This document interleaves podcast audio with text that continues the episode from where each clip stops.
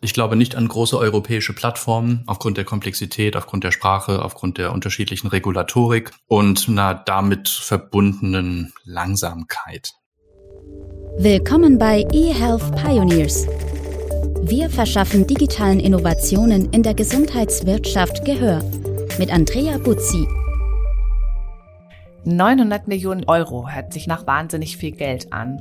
Und ich schätze mal, das ist es auch. Genauso viel Geld haben Kapitalgeber im vergangenen Jahr in Startups aus dem Gesundheitsbereich im Dachraum investiert. Nach allem, was ich aus der Branche und von unseren Kunden bei The Medical Network höre, liegt das auch daran, dass Deutschland ein super Standort für E-Health-Unternehmen ist. Da spielt natürlich auch das DIGA-System eine große Rolle oder Förderungen wie das KHZG. Schließlich ist Deutschland da ein echter Vorreiter. Aber in den letzten Monaten ist nach meinem Eindruck auch so eine Art Ernüchterung oder Zurückhaltung eingekehrt bei Unternehmen und Investoren. Das beschäftigt mich. Ich will unbedingt mehr darüber erfahren, ob und wenn ja, warum das so ist. Darum habe ich mich heute mit Dr. Patrick Pfeffer von der Investmentplattform SQVest verabredet, um mich mit ihm über den Investitionsstandort Deutschland und die Stimmung am Investorenmarkt zu unterhalten. Außerdem haben wir bei unserem letzten gemeinsamen Podcast verabredet, dass wir uns gegenseitig interessante Unternehmen aus dem E-Health-Bereich vorstellen. Da bin ich schon sehr gespannt drauf. Herzlich willkommen, Dr. Patrick Pfeffer. Hi Andrea, schön bei dir in der Sendung zu sein und auch schön, dass wir uns widersprechen. Das freut mich auch sehr. Patrick, bei deinen Kollegen von Rock Health habe ich in einem Report gelesen, dass in den USA die Investitionen in Digital Health Startups in diesem Jahr wieder zurückgegangen sind. Wie siehst du das? Stimmt das überhaupt und was erwartest du für Deutschland? Kann ich so noch nicht bestätigen, Andrea. Dreimal auf Holz geklopft, dass das auch mhm. so bleibt. Warte. Danke. ja, ähm, die Glaskugel, die fehlt leider uns Venture-Kapitalisten auch. Und wir wissen, dass wir uns, ich sag mal, im, im geopolitischen Sinne momentan in wirklich unsicherem Fahrwasser bewegen. Dementsprechend analysieren wir erstmal das Hier und Jetzt und können dann vielleicht mal einen Blick nach vorne wagen. Also Stand heute muss man doch eine Linie ziehen zwischen dem allgemeinen Technologiemarkt und dem Health Tech Markt. Ich denke, wenn wir die Medien aufschlagen, dann sehen wir sofort, dass große Tech-Konzerne, aber auch größere Tech-Startups in den Bereichen Unternehmensbewertung ja Rückschritte erfahren haben, dass das Kapital nicht mehr so locker sitzt, wie es noch vor neun Monaten der Fall war gibt es ein paar Beispiele aus dem Fintech-Bereich, wo Milliardenbewertungen aufgerufen wurden und man sich jetzt bei Bewertungen eingefunden hat, die 80 Prozent unter dem liegen, was noch vor neun Monaten der Fall war. Ja, krass. Ne? Also man sieht das ja auch an den Layoffs in den Startups und wo manchmal so Budget Cuts gemacht werden, wo man genau sieht, okay, die Unternehmen haben einfach noch kein Break-Even gemacht und die stehen jetzt teilweise wirklich auch schlecht da, ne? wenn sie keine Anschlussfinanzierung bekommen. Absolut, absolut. Und natürlich beugen diese Unternehmen vor mit entsprechend schlechterem Zugang zu Kapital, um jetzt die Personaldecke nach unten zu fahren. Ich sage da immer, das sind aber oftmals auch sehr stark emotional getriebene Themen und auch emotional getriebene Finanzierungsrunden gewesen. Ähm, Gibt sicherlich ein paar berühmte Beispiele auch aus dem Bereich Online-Lieferdienste hierzulande, wo man jetzt innerhalb kürzester Zeit Milliardenbewertungen aufgerufen hat um das Ganze jetzt so schnell aber auch wieder fallen zu sehen. Also dieses High Scale, Fast Fail, das ist, ich sag mal, ein absolutes Sinnbild der Emotionalität am allgemeinen Technologiemarkt. Und wenn ich jetzt mal so ein bisschen rüberschwappe zu uns in den Health Tech Markt, dann beobachte ich das einfach noch nicht. Natürlich waren wir jetzt äh, Anfang Februar mit den Ereignissen in der Welt auch in einer kurzen Schockstarre. Wie geht es weiter? Wie geht es für die Unternehmen weiter? Wie geht es für Gesundheitstechnologien weiter? Denn wir in der Welt sind ja auch darauf angewiesen und davon abhängig, dass es technologische Innovationen in diesem Bereich gibt und haben natürlich mit Spannung nach vorne geblickt, wie werden die Investoren denn reagieren? Ja, wird man um jeden Euro bei der Bewertung falschen? Wird überhaupt noch investiert? Und Stand heute, und deshalb das dreimal auf Holz geklopft von vorhin, kann ich sagen, bei uns wurde in den derzeitigen Finanzierungsrunden nicht um die Bewertung gefeilscht und es wurden auch alle Finanzierungsrunden von den Zielen her erreicht. Vielleicht noch mal eine andere Frage an dich. Du hast ja gerade gesagt, es ist sehr psychologisch getrieben. Der Markt war es vorher, der war überbewertet. Jetzt sind alle plötzlich irgendwie wie eingefroren. Also den, bei den großen Technologieunternehmen. Was für einen Planungshorizont hast du denn jetzt? Also wir haben ja eine sehr volatile Welt gerade. Kann man überhaupt sagen, wie lange dauert diese, diese Starre jetzt an? Und wird sie dann auch noch den E-Health-Markt treffen oder wird das auch schnell wieder vorbei sein und wir haben wieder weiterhin lukrative Unternehmen, wo Investments sich auch lohnen? Ja, also wir schauen jetzt erstmal bei den Unternehmen, die wir finanzieren, dass sie eine, eine Runway von 24 Monaten haben. Das ist für uns das absolute Minimum und da sorgen wir auch in den Finanzierungsrunden dafür, dass das eben gelingt. Und vielleicht Bevor wir nach vorne schauen, sollten wir vielleicht noch ein, zwei Takte zu unterschiedlichen Investorengruppen oder Investorentypen verlieren. Ja, und äh, ich sag mal, Investoren sind genauso unterschiedlich, wie wir Menschen eben auch unterschiedlich sind.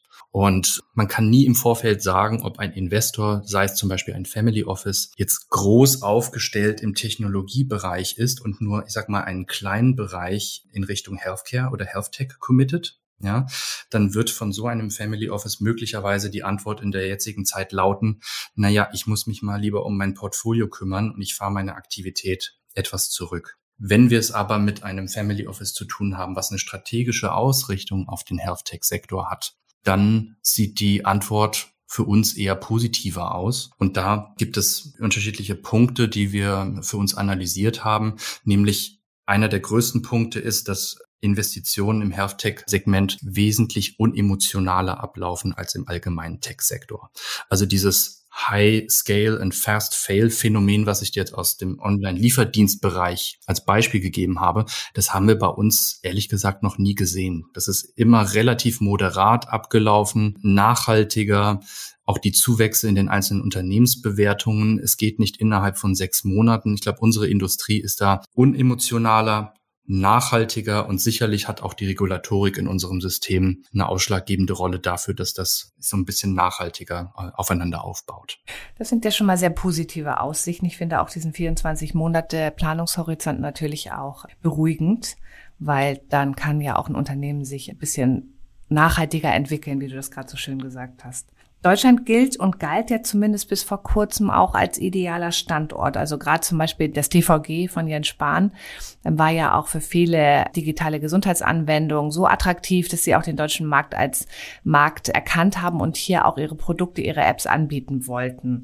Siehst du das auch so und ist das auch noch so, dass Deutschland als Standort immer noch so attraktiv für internationale E-Health-Unternehmen ist? Das würde ich gern versuchen, damit zu beantworten, in welchen Zeithorizonten wir sprechen. Also schauen wir jetzt mal in Richtung 2025, vielleicht auch sogar das Fenster bis 2027 erstmal die Initiative, solche Themen wie das System DIGA zu lancieren, absolut richtig. Ich glaube, wir haben uns damals wahnsinnig gefreut, dass das initiiert und angegangen wurde. Und auch wenn es jetzt einen kleinen Dip gab, jetzt auch in der Investorenszene, weil einfach einige Themen länger gedauert haben im Rollout von DIGAs als ursprünglich geplant, kommt man jetzt so doch langsam zurück, hat ähm, besseres Verständnis für das System und auch für die Zeithorizonte, die dafür nötig sind, dass auch DIGAs kommerzialisiert werden. Also man liest das ja jetzt auch, ne? dass es jetzt auch mehr Verschreibung gibt für Digas. Das ist natürlich auch für die Hersteller von Digas sehr gut, weil sie dann natürlich auch Geld verdienen. Ne? Also Absolut. langsam also, kommt das System genau. ja jetzt in Gang. Genau, genau. Also das können wir auch bestätigen und das sehen wir auch sozusagen in der Laune- und Investitionsbereitschaft seitens der Investoren. Und äh, kurz- bis mittelfristig sehe ich für solche Themen für das System DIGA als auch für den Standort Deutschland eben eine positive Zukunft für den Health-Tech-Markt voraus. Es gibt ja jetzt auch einige Unternehmen, die ja gesagt haben, dieser ganze Zertifizierungsprozess und DIGA werden und die Regulatorien auf dem deutschen Gesundheitsmarkt, die du ja auch gerade erwähnt hast, sind so hinderlich, dass ich jetzt doch überlege, ob ich nicht in anderen Märkten erfolgreicher bin mit meiner Anwendung oder mit meinem MedTech-Unternehmen und zum Beispiel auch in die USA gehen oder in andere Märkte, wo es auch ein anderes Gesundheitssystem von der Finanzierung her gibt. Ist das auch ein Trend, den du beobachtest oder sind das nur so Einzelwahrnehmung? Ich weiß nicht, ob ich das wirklich als Trend bezeichnen würde. Es gibt einfach unterschiedliche Herangehensweisen, wie man ein Unternehmen aufbaut. Und möglicherweise kann es für gewisse Bereiche eine gute Strategie sein, dass du eben erstmal im, im nicht regulierten Bereich unterwegs bist, dass du versuchst in Märkten, in großen Binnenmärkten wie zum Beispiel den Vereinigten Staaten, schnell zu skalieren, um dann das Potenzial dann eines Tages wieder mit rüber nach Europa zu nehmen. Das ist eine Herangehensweise, kann man so machen und passt vielleicht zu einigen Unternehmen. Die andere Herangehensweise ist eben haben, ich sag mal, den steinigen Weg ganz am Anfang zu gehen. Und ich kann dazu eigentlich nur sagen, dass ich eine persönliche Präferenz habe, eben den letzteren Weg einzuschlagen, das Steinige am Anfang zu erledigen, die Regulatorik hinter sich zu bringen und damit eine Wertsteigerung ins Unternehmen reinzubekommen und dann entsprechend zu skalieren. Dann hat man ja quasi auch das Pflichtenheft vollumfänglich und intensiv abgearbeitet und hat ja auch keine Probleme mehr zu befürchten, wenn man dann in vielleicht nicht so stark regulierte Märkte geht. Im Gegenteil, sollte ja eine Expansion auch viel leichter sein dann. Deutschland gilt ja auch immer noch so als Land der Kontrollmenschen und der DIN-Normen und der Zertifizierung. Also ich glaube, da bringen die Unternehmen dann ja auch schon ganz viel mit an Trust, ne? wenn sie zum Beispiel dann in die USA gehen. Absolut, absolut. Du hast dann einfach schon, ich sag mal, die wichtigsten Themen und auch die Legitimation für den Healthcare-Bereich abgehakt. Die höchste Hürde schon genommen. Absolut. Sehr schön. Ich bin ja schon sehr, sehr lange in der Internetökonomie auch als Kommunikationsberaterin tätig und es gab ja auch immer den großen Vorwurf, dass dieses ganz große Plattformgeschäft und die großen skalierten E-Commerce oder Internetunternehmen ja in Deutschland und Europa eigentlich nie erfolgreich waren. Jetzt gibt es ja auch viele große Unternehmen aus den USA, die jetzt im E-Health-Bereich auch langsam Zukäufe machen, sich da so ein bisschen aufstellen. Also Amazon hat ja gerade eine News gebracht. Hast du so das Gefühl, dass wir es schaffen könnten, in Europa auch große E-Health-Plattformen oder Ökosysteme zu schaffen, vielleicht auch mit anderen europäischen Ländern zusammen? Oder ist das wirklich so kompliziert, dass wir da so ganz granular auf den Ländermärkten bleiben, auch mit kleineren Lösungen? Ich glaube letzteres. Ich glaube nicht an große europäische Plattformen aufgrund der Komplexität, aufgrund der Sprache, aufgrund der unterschiedlichen Regulatorik und einer damit verbundenen Langsamkeit. Das können einfach andere Märkte wesentlich besser, wesentlich schneller, wesentlich effizienter, sind dann so groß, dass dann eher ein Weg nach Europa geht, als aus Europa heraus woanders hin. Und ich glaube, wir müssen an dieses Thema irgendwie anders herangehen. Da muss man jetzt gar nicht traurig sein, nur mal angenommen, es kommt so, wie ich es jetzt voraussage. Meiner Meinung nach sollte man da nicht traurig sein und sagen, wir Europäer kriegen das mit diesen Plattformen einfach leider nicht hin, sondern eher äh, uns darauf mal zurückberufen, was sind denn unsere USPs als Europäer? und dann vielleicht auch für die einzelnen Märkte beleuchtet. Und jetzt auf den deutschen Markt geblickt kann man, glaube ich, guten Gewissens sagen, dass wir immer noch ein Land der Ingenieure sind. Und das kannst du auch in den digitalen Space übersetzen, für Deep Tech zum Beispiel, für Machine Learning.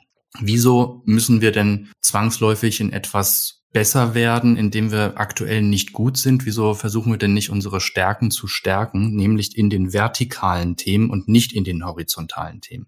Denn eines Tages kommen horizontale und vertikale Themen eh zusammen. Wer jetzt dann wen kauft und wer jetzt dann wen schluckt, das wird dann die Zeit zeigen. Aber meiner Meinung nach ist es nicht der richtige Ansatz, jetzt mit Ach und Krach, ich sag mal, die europäische Telemedizin-Plattform hinzustellen, sondern sich lieber darauf zu besinnen, worin wir gut sind. Und da sind die einzelnen Mitgliedstaaten der Europäischen Union sicherlich für unterschiedliche Bereiche unterschiedlich gut. Das heißt, du stimmst mir auch zu, dass wir im Moment auch noch in einer Phase sind, wo wir es eigentlich wertschätzen sollten, dass wir so viele Entwickler und so viele kleinere Unternehmen haben, die sich auch mit Problemen beschäftigen und dass wir von Marktbereinigung sowieso auch noch sehr, sehr weit weg sind. Absolut, absolut. Wir sind wirklich gerade am, am, am untersten Level und es gibt Hunderttausende von Insellösungen, Nischenlösungen und die Zeit wird's automatisch konsolidieren. Ja, aber genau da sind wir. Da stimme ich dir zu. Wenn wir jetzt von diesen ganzen kleinen innovativen Unternehmen sprechen, die brauchen natürlich Geld nochmal kurz für die Hörer, die vielleicht auch die erste Folge nicht gehört haben und euch noch nicht kennen. Ihr habt ja auch einen eigenen Podcast. Was macht ihr genau bei SQ West? Habe ich das überhaupt richtig ausgesprochen? Wir haben hier uns irgendwie gefragt, ob das, ob das SQ West heißt. guter Punkt, ja, den, guter Punkt, den ich jedes Mal beantworten darf und natürlich insbesondere im internationalen Kontext zwei, dreimal erklären darf, wie man dieses A und dieses E ausspricht. Also die erste Silbe kommt vom Esculap, griechische Gott der Heilkunde, und die letzte Silbe steht dann für den Investment-Part. Man, äh, es schwankt so zwischen ESCO-West und SQ-West hin und her, je nach äh, Konversationspartner. Und wir sind ein kleines Gegenkonzept zu einem VC-Fonds im Bereich Health Tech. Ursprünglich kommen wir mal aus dem Crowdfunding-Segment. Das Unternehmen haben wir 2014 gegründet gehabt, um im, mit der Mechanik oder mit der Methode des Crowdfundings Health Tech-Unternehmen zu finanzieren.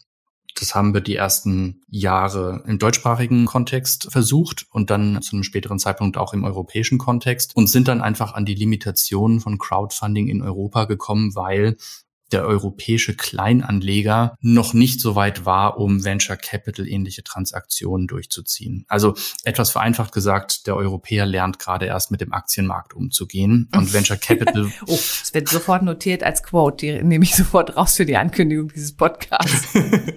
und, und, und, und Venture Capital geben wir dem Ganzen noch mal ein paar Jahre. Ich habe das Thema in der Schublade. Ich, ich stehe hinter dem Thema Demokratisierung von Venture Capital und von Unternehmensbeteiligung. Ich finde das gut und vielleicht äh, ziehen wir es noch mal eines Tages aus der Schublade heraus. Das heißt, ich könnte jetzt auch bei euch, also da auf eurer Plattform schauen, in welche Unternehmen möchte ich investieren und könnte mich dann so einem Investment anschließen oder gibt es da so eine Mindestinvestitionssumme?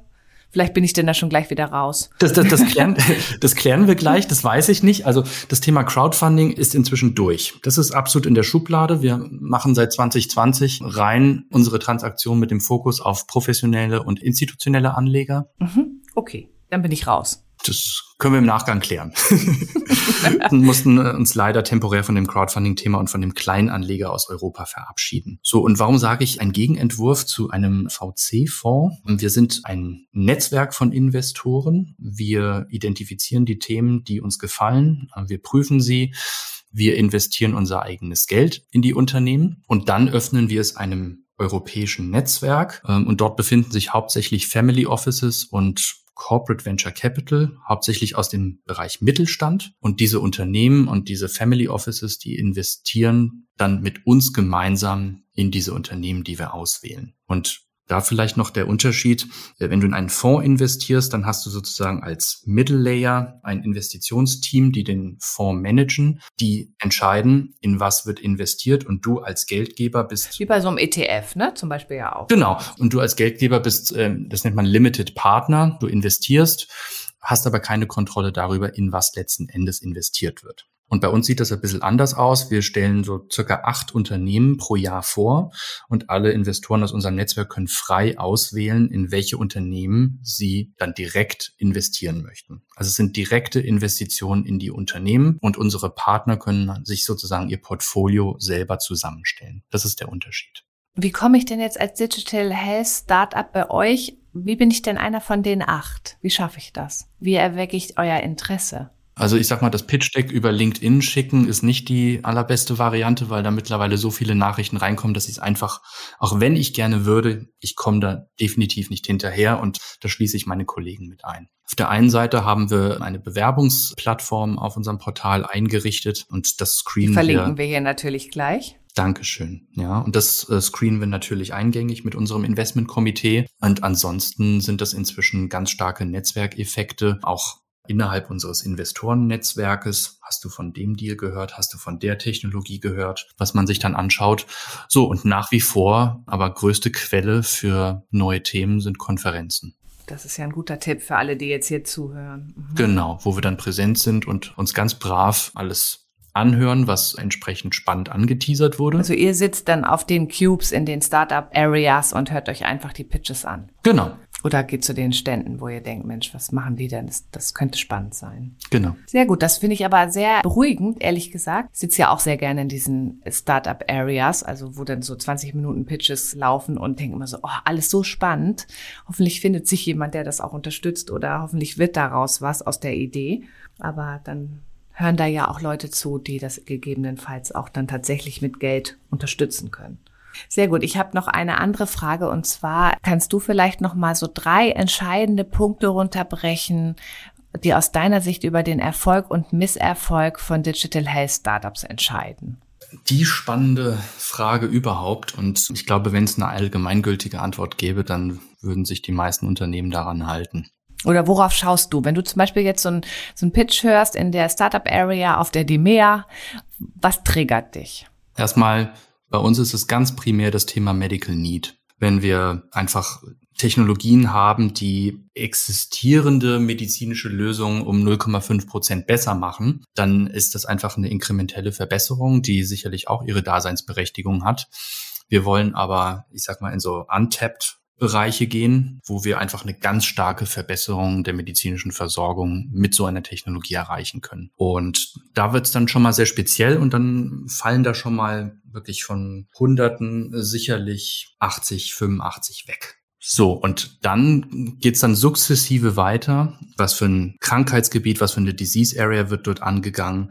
Wie sind die Wahrscheinlichkeiten mit den Mitteln, mit dem Technologiewissen und mit dem Team als Ganzes auch mit der Technologie bei der Regulatorik vorwärts zu kommen. Wie beurteilt ihr das? Habt ihr da auch Experten, die dann wirklich sich auch mit diesen ganzen technischen Besonderheiten beschäftigen, die den DVG-Katalog rauf und runter kennen und sowas auch ganz genau erkennen? Oder? Ja, das müssen wir. Das müssen wir. Weil ich glaube, das ist ja auch so ein ganz entscheidender Punkt, was ich aus meiner Beratungssituation auch häufig erlebe, dass dieser Zertifizierungsprozess ja viele Startups auch erschöpft auf verschiedenen Ebenen. Also selbst wenn sie dann da durchkommen, sind sie hinterher so, also leer im Sinne von kein Geld mehr und auch keine Energie mehr, weil es so kompliziert ist und das ja häufig auch nicht deren Kernkompetenz ist, ne? also so ein IT- und Zertifizierungs- und Datenprozess zu bestehen, jetzt mit der BFAM zum Beispiel. Also bei den Gründern, ist jetzt so meine, meine persönliche Interpretation, mein Investmentchef würde mir da vielleicht äh, ein Stück weit widersprechen, aber ich möchte einfach bei den Gründerteam so eine gute Mischung aus Realismus und Größenwahn sehen. Und das pendelt sich dann auf ein gewisses Professionalitätslevel ein, wo wir dann einfach ein gutes Gefühl bekommen.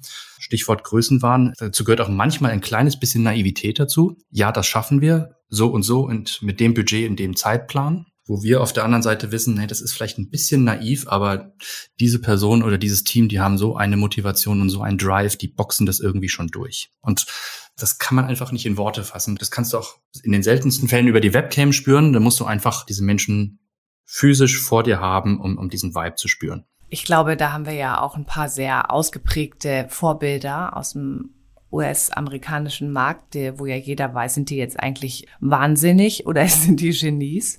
Also ich sage nur Elon Musk oder Jeff Bezos oder wer auch immer. Die sind natürlich jetzt in einer ganz anderen Liga unterwegs, aber die sind ja auch mal so gestartet, ne? Mit einer Naivität, einem, einem Größenwahn und einer Vision. Und vielleicht noch mit dem Thema Spieltrieb ja, was uns oftmals im, im europäischen Kontext so ein bisschen fehlt. Aber einfach auch dieses wirklich, ich, ich möchte hier Themen vorantreiben und auch wirklich merken, dass die Teams wirklich richtig Spaß dabei haben, solche Lösungen zu entwickeln. Ich finde auch, es dürfte auch ein bisschen mehr Spaß bei der Benutzung von Gesundheitslösungen digitalen sein für die Anwender.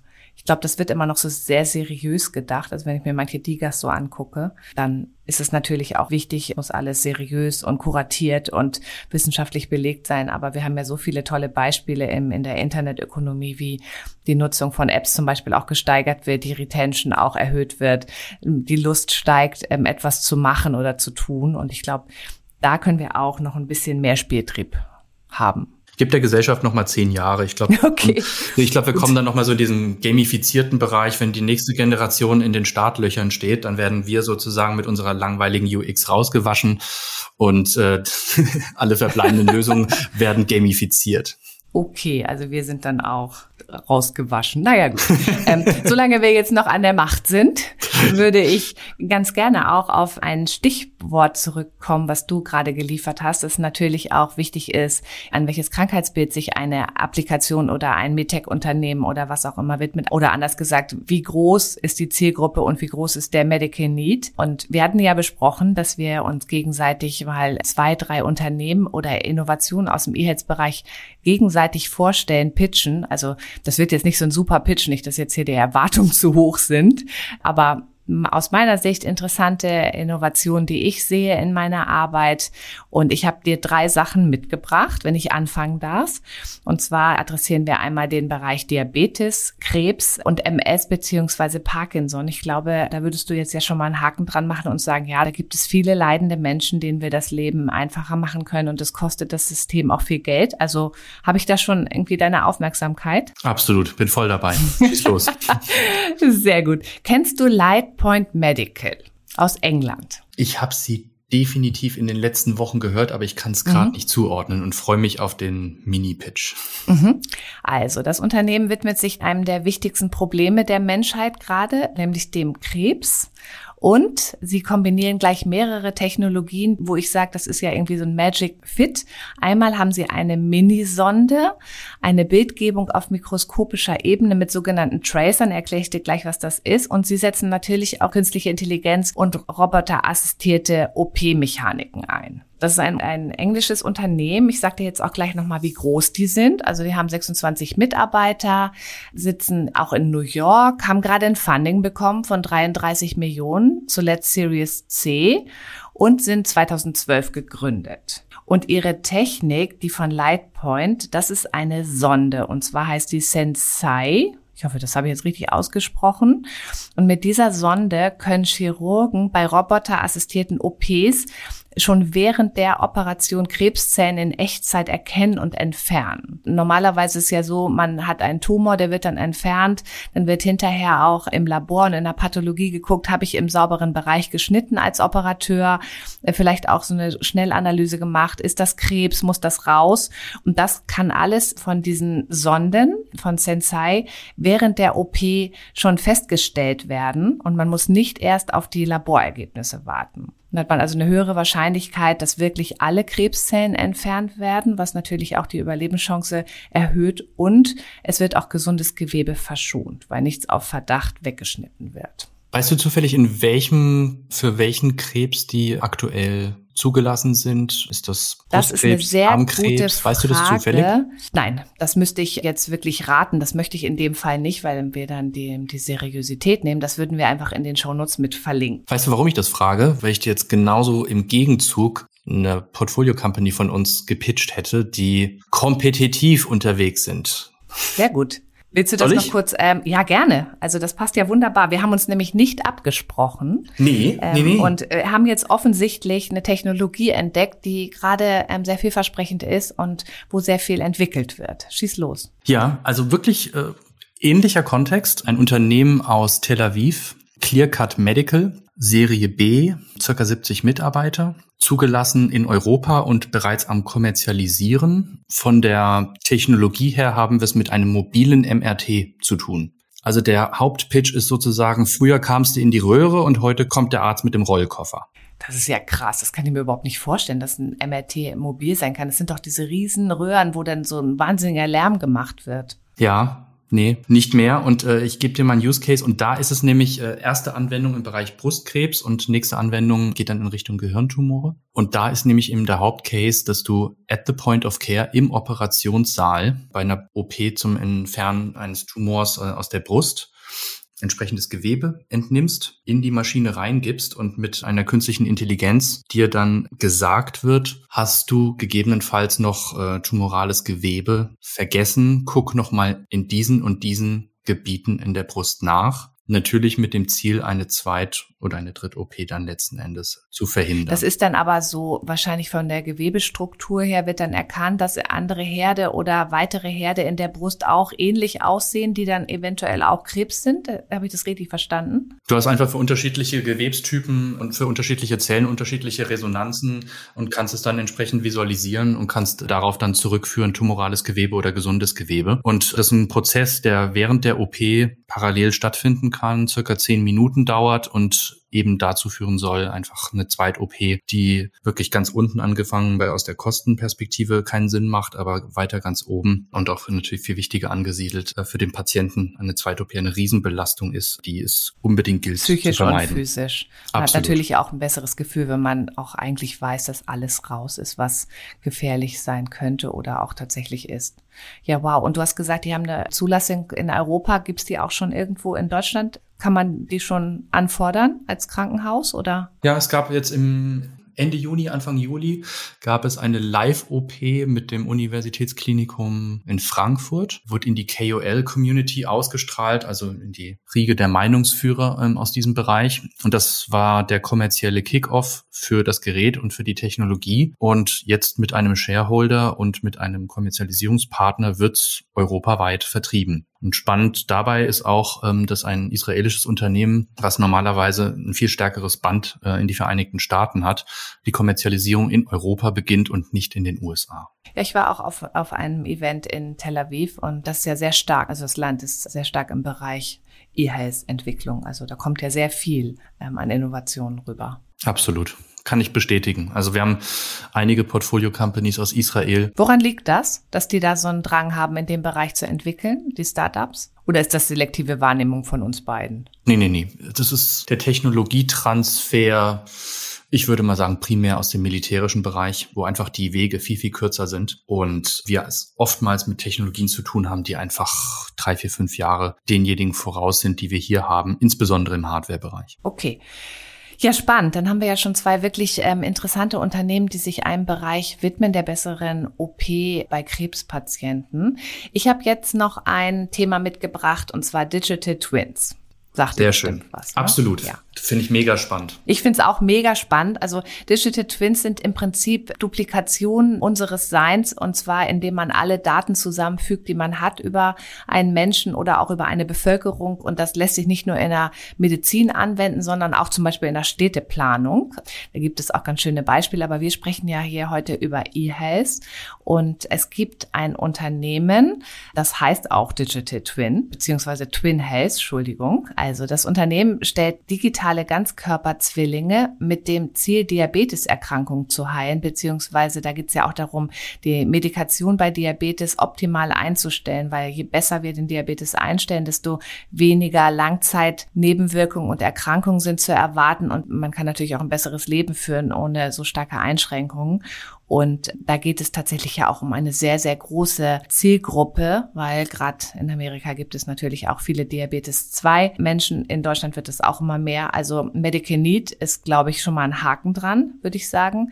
Und äh, der Vorteil ist bei diesem Twin Health Unternehmen beziehungsweise bei den Digital Twins, dass Medikationen erstmal ausprobiert werden und die Wirkung auch auf jeden Fall simuliert werden kann in dem alle Informationen, die man über den Patienten hat, auch zusammengeführt werden, ohne dass man tatsächlich den Patienten selbst in so eine Testsituation bringt. Weil oftmals werden ja bei verschiedenen chronischen Erkrankungen oder auch bei akuten Erkrankungen, wenn der Therapieszenarien einfach auch ausprobiert und, und man hofft, dass es auch greift. Aber der Mensch ist ja sehr individuell. Also das fand ich sehr, sehr spannend. Gibt's auch schon ein bisschen länger, sind 2018 gegründet, sitzen in Kalifornien, haben mehr als 250 Mitarbeiter und haben das letzte Funding auch äh, Series C nochmal 200 Millionen bekommen. Also da wird auch sehr viel Geld reingedrückt. Und was ich in dem Kontext noch gefunden habe, ist, dass es auch hier in Deutschland von dem Fraunhofer Institut ein Projekt gibt. Und zwar haben sich da sieben Fraunhofer-Institute zu einem Forschungsverbund zusammengeschlossen.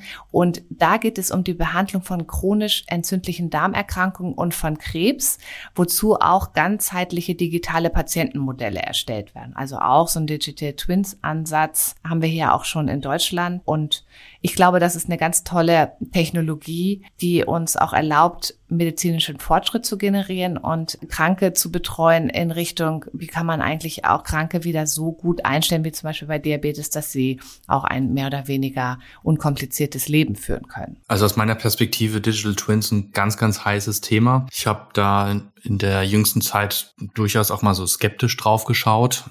Ich mich gefragt habe, ist das jetzt sozusagen die Patientenakte 2.0? Ja, nur einfach. Ja, und dann braucht man auch erstmal eine Patientenakte. Ne? Das ist ja erst das Problem. auch das. Auch das. Ach auch Mist. Das. Na gut, ja. das überspringen wir jetzt mal. Das kriegt, das kommt ja. Ne? Also wir sind ja dran. Wir sind ja, wir sind, sind ja seit paar Dekaden dran. Ja. ja. Seit 20 Jahren habe ich irgendwann gelernt in einem vorherigen Podcast. Mhm, das fand ich wirklich krass. In der Tat, ja.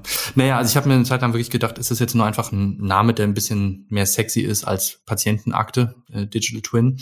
Aber natürlich unglaubliches Potenzial durch dieses Thema Simulation. Also man mag sich mal eine Zukunft ausmalen, in der klinische Studien einfach ganz anders stattfinden, als sie heute stattfinden. Natürlich ist da auch dieses berühmte Datenthema äh, nicht ganz unwichtig. Und wie sagt man bei Simulationen und bei Vorhersagemodellen Shit in, Shit out? Wenn du eine schlechte Datenqualität hast, dann kannst du auch keine guten Vorhersagen machen.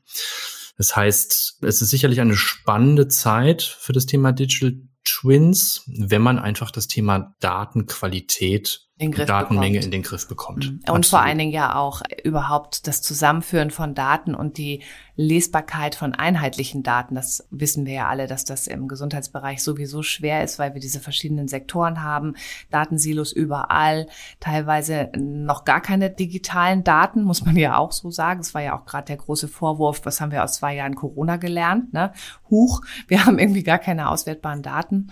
Also das ist eine Herausforderung, das denke ich auch. Aber was ich auch noch ganz spannend an dem Thema finde, noch ein Stichwort, das ist tatsächlich diese individualisierte Medizin, die ja für uns alle auch noch mal einen großen Fortschritt bringen wird in der Behandlung, weil halt kein Mensch eigentlich ja gleich reagiert auf Medikation. Also allein wir beide, ne, Mann, Frau und so weiter. Also ich reagiere wahrscheinlich ganz anders auf Medikamente als du. Gerade diese Medikamentenstudien werden ja auch teilweise immer noch auf 30-jährigen weißen jungen Männern durchgeführt. Riesenthema, ich weiß. Ja, und ja, ja. Äh, das, das finde ich auch nochmal ganz spannend. Also diverse Daten zu haben, ist ja schwierig, aber wenn man natürlich seine Daten hat als simuliertes äh, Patientenmodell, dann wird es ja wirklich auch maßgeschneidert. Und da ist richtig Musik drin, finde ich sehr spannend.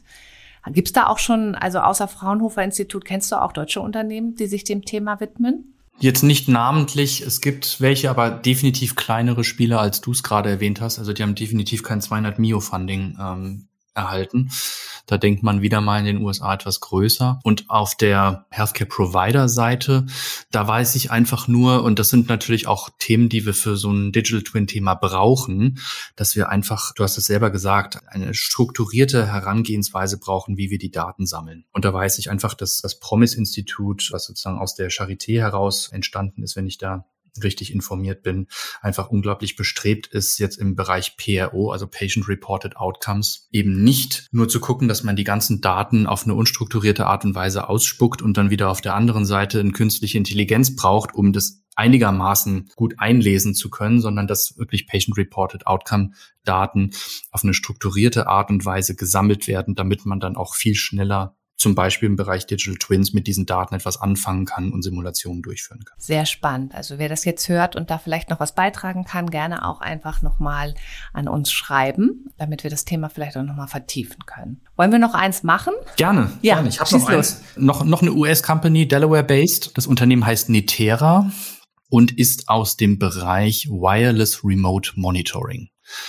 Für mich einer der Hype-Themen, die noch unterm Radar fliegen. Und zwar Remote Monitoring. Soll ich, ähm, soll ich mal raten, was das ist? Bitte, schieß los.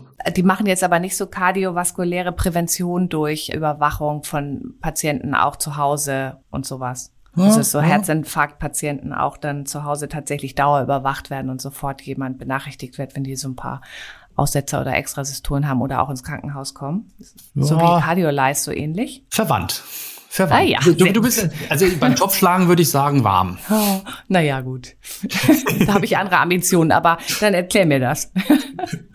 also Wireless Remote Monitoring, wir kennen es mit äh, diversen Spielereien, ob es jetzt mein Ring ist äh, am Finger oder meine Apple Watch. Wir haben eben diverse Sensoren mittlerweile am Körper, die fest an uns aufliegen und diverse Vitalparameter messen.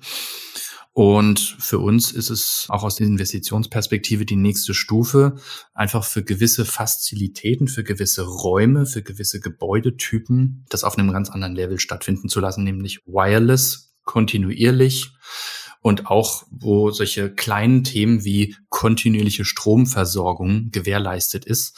Vielleicht kennt der ein oder andere von den ZuhörerInnen das Beispiel, dass man den lieben Eltern mal so ein Device mitgegeben hat und es wurde ein einziges Mal aufgeladen, Batterie leer und dann wurde es nie wieder angefasst.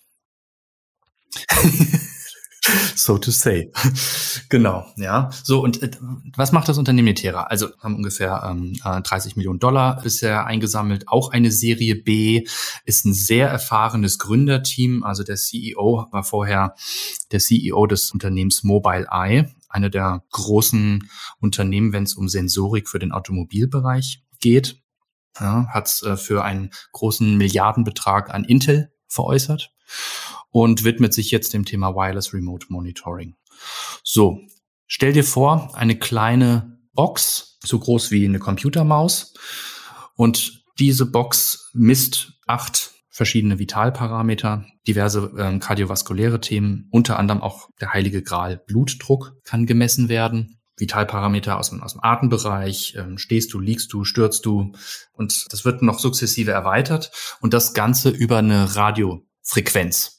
Und diese Frequenz, die misst über Mikropulsationen auf deiner Haut, die sich minimalst bewegt, kann eben, können diese diversen Vitalparameter errechnet werden. Und ich habe aber noch was am Körper, oder?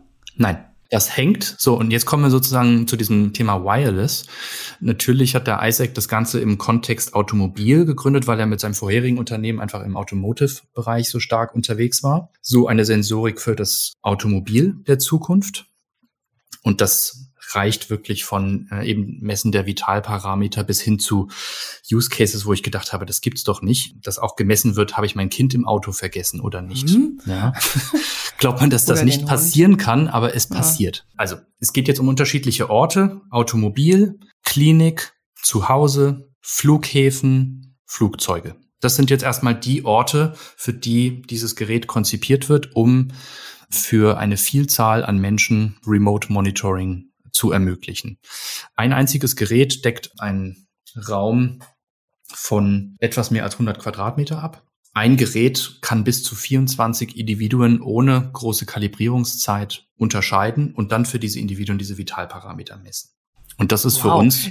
Ich bin ganz so sprachlos. Das, das ist wirklich irgendwie auch ein ganz neuer Ansatz, eine Technologie, von der ich wirklich auch noch nichts gehört habe. Ja, ich sag mal, es ist so neu, dass man natürlich auch erstmal so sicherlich aus dem europäischen Kontext heraus als erstes auch über das Thema Datenschutz spricht. Und, ja, da denke äh, ich dann gleich an Siri, ne? Und immer wenn ich was sage, dann, dann wird da irgendwas bestellt oder die Werbung passt dann plötzlich und so sind ja alle mal sofort alarmiert. Na sicher, na sicher. Also das muss natürlich auch beleuchtet werden. Oder Alexa. Ja, nichtsdestotrotz, diese Technologie birgt ein unglaubliches Potenzial. Diverseste Use Cases, ob ich jetzt, ich sag mal, einen, einen Schlaganfall im Auto bekomme, das Gerät misst misst entsprechend schon vorher, dass es mir nicht gut geht und fährt automatisch an den Rand. Oder ob es im Klinikkontext darum geht, einfach das Fachpersonal, wo wir einen riesen Mangel auch haben, zu unterstützen und zu entlasten, dass einfach eine ganze Station über einen zentralen Ansatz wie den von Netera, ich sag mal, erstmal überwacht werden kann und dann punktuell nur geschaut wird, wem geht's gut, wem geht's schlecht. Naja, oder in Pflegeheimen, ne? Oder in so Seniorenresidenzen, das stelle ich mir halt auch als zusätzlichen Sicherheitsaspekt ein, das ist ja ein richtiger USP auch für die Bewohner dort weil sie halt wirklich auch eine tolle Überwachung bekommen, ohne dass sie in irgendeinem medizinischen Kontext sich aufhalten müssen. Da wird ja jetzt keiner an Langzeit-EKG angeschlossen oder muss immer dreimal am Tag so einen Blutdruck messen, sondern es ist ja sehr convenient, fast schon wie so ein smartes Seniorenheim, dann stelle ich mir das vor. Eben. Und das fanden wir jetzt, ich sag mal so, in Anführungszeichen futuristisch, dass wir uns das auch äh, von der Investitionsperspektive kürzlich genau angeschaut haben und auch letzten Endes dann in dieses Unternehmen investiert haben. Wow, spannend. Ich glaube, da haben wir doch jetzt wirklich irgendwie auch drei gute Trends oder Ansätze nochmal vorgestellt. Wir hatten ja über interoperative OP-Diagnostik, nenne ich das jetzt mal. Also wir hatten das mobile MRT-Gerät oder die Sonde, die auch Krebszellen erkennt und während der OP schon sagt, das muss noch weg. Dann haben wir über die Digital Twins gesprochen und Wireless Remote Monitoring, was mich quasi sprachlos zurückgelassen hat.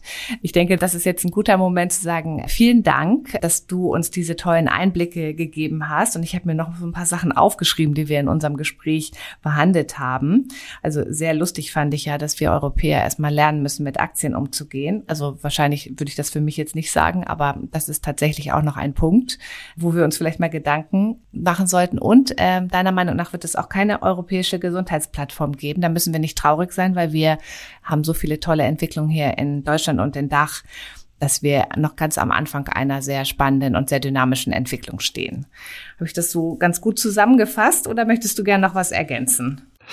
Nein, dem, dem habe ich wirklich nichts hinzuzufügen. Ich habe ganz leise in mich hineingeschmunzelt, als du das äh, mit dem Aktienmarkt wiederholt hast. Natürlich muss man manchmal die Dinge etwas überspitzt wiedergeben, dass einem überhaupt zugehört wird. Und das ist manchmal so ein bisschen meine, meine Art und Weise, die Themen wiederzugeben oder die Faktenlage wiederzugeben. Aber ähm. ich glaube, da weiß jeder, was damit gemeint ist. Und noch ganz zum Schluss ein Tipp, ein heißer Tipp an E-Health-Unternehmen, wenn ihr Investoren auf euch aufmerksam machen wollt. Die größte Quelle für neue Ideen ist für die sehr oft der Konferenzbereich. Also geht fleißig auf Networking-Veranstaltungen. Es geht ja jetzt Gott sei Dank auch wieder. Und ja, vielleicht sehen wir uns dort. Ganz herzlichen Dank, Patrick Pfeffer. Es hat mich gefreut, dass wir diese beiden Doppelfolgen jetzt gemeinsam machen konnten und über Investitionen im E-Health-Bereich gesprochen haben. Es war mein Vergnügen, Andrea. Vielen Dank, dass ich da sein durfte. Übrigens, dieser Podcast ist eine Produktion von The Medical Network. Wir verschaffen digitalen Innovationen in der Gesundheitswirtschaft Gehör. Willst du das auch? Dann freuen wir uns über Likes, Shares und eine Bewertung bei iTunes. Noch mehr spannende Folgen findest du auf unserer Website www.themedicalnetwork.de.